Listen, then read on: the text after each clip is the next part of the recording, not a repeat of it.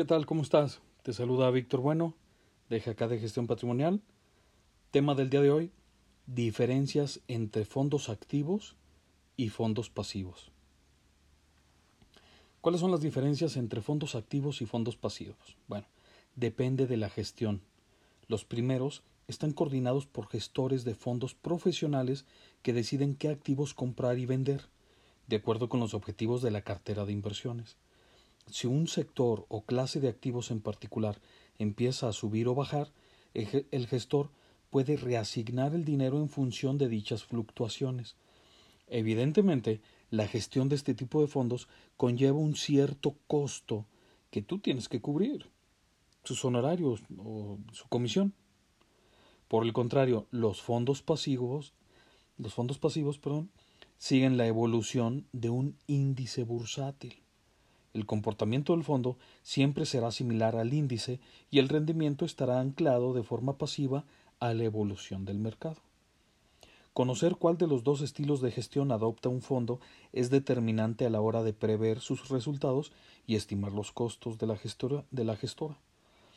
Que no te salga como comúnmente dicen, salió más caro el caldo que las albóndigas que no pagues al gestor el cobro de tus rendimientos, que se vaya ahí en, las comisiones que te va a cobrar. Todos los fondos conllevan un cierto nivel de riesgo. Los dividendos, el pago de intereses o los rendimientos también pueden cambiar con la variación de las condiciones del mercado. Los inversionistas son responsables de los impuestos sobre los beneficios de los fondos, ya sean aquellos devengados, de los cobros de rendimientos, de los dividendos o de los derivados del capital ganado al vender un determinado activo con un determinado beneficio. Para equilibrar el nivel de riesgo de tu cartera, el asesor financiero sabrá indicarte la mezcla correcta entre alta y baja volatilidad. Acércate con nosotros. En Jacá de Gestión Patrimonial tenemos la inversión de acuerdo a la estrategia definida que tú necesitas. Te haré propuestas de varias alternativas para la gestión de tus activos la elección conjunta de la estrategia que mejor se adapte a tu perfil teniendo en cuenta tu situación personal, profesional, tus gustos, tus valores y la tolerancia al riesgo.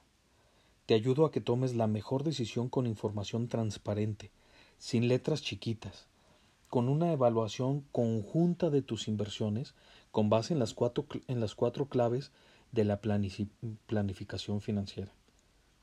Objetivos, plazos, presupuesto y control de las decisiones. Espero que te haya ayudado esta información. Muchísimas gracias por estar aquí. Gracias por acompañarme. Nos vemos. Hasta la próxima.